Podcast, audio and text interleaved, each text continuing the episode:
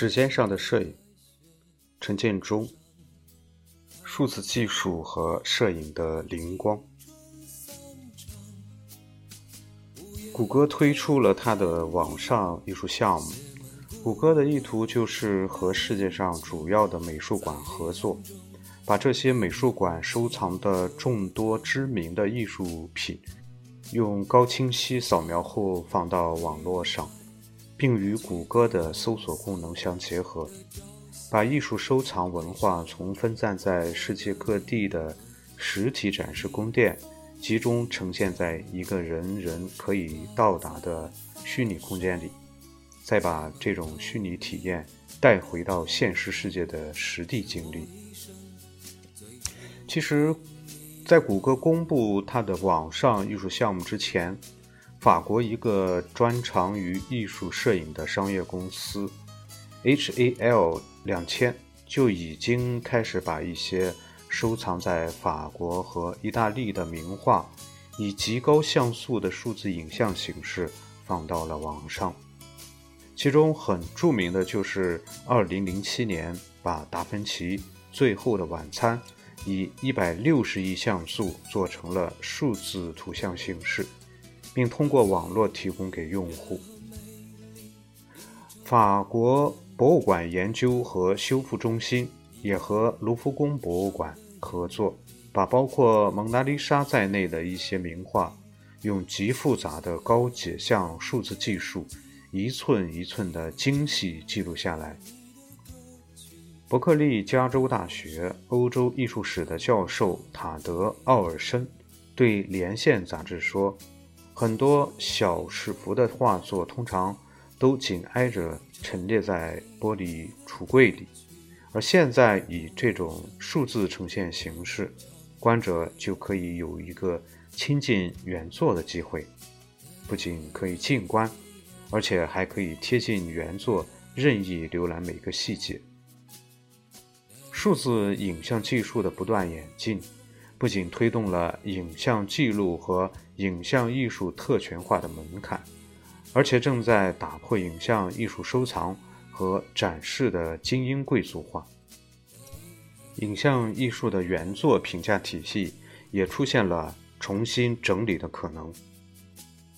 艺术作品由早期的皇室宫廷御用定制和收藏，到国家博物馆的收藏和展示。其推展意识形态价值观的目的和收藏展示形式一样，不断的在演变。宫廷中的艺术品试图展示其拥有者的权势和财富，而国家博物馆收藏展示则更多的炫耀国家的势力范围和价值取向。当艺术品被权势机构有选择的收藏和展示，艺术品本身的创造性价值。便不得不退位于意识形态的价值取向之后，特别是那些被选择的艺术品被策略化的与观众隔离之后，这种有意识的价值推介效果便更加有效。心理学有一种现象叫认知非一致性的调和，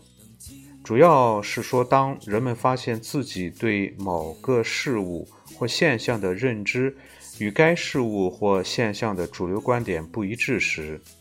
便会设法去曲解主流观点，或改变自己的观点去迎合主流观点，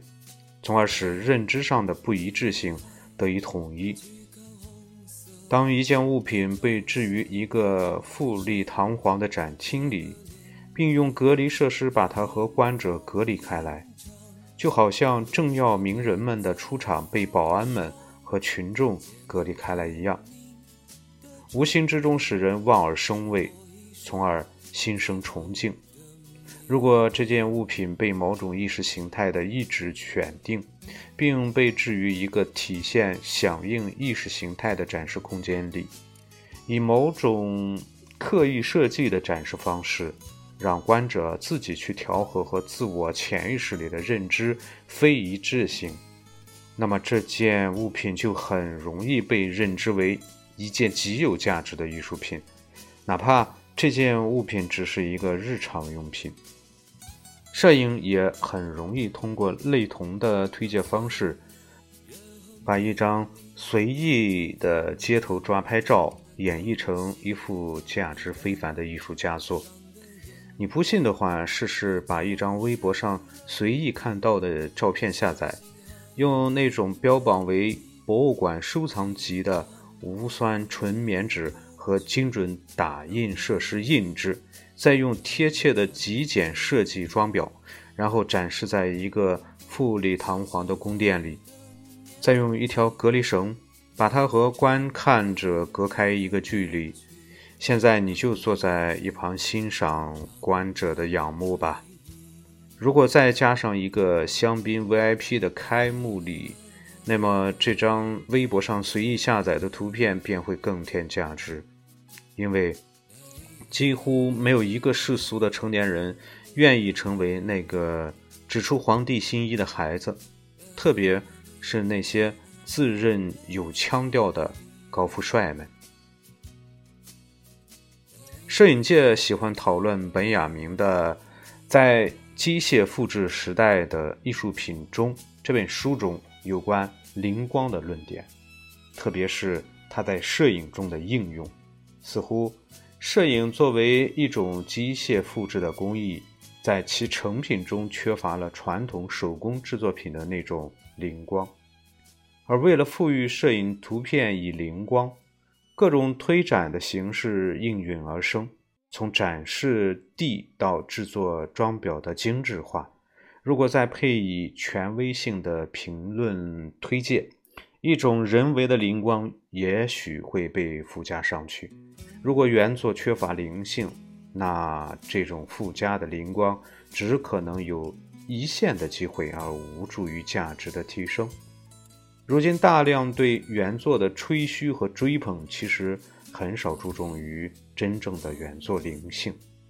只是刻意的在塑造一种仪式感的崇拜氛围下。让认知冲突的观者认可并推介推介者的观点。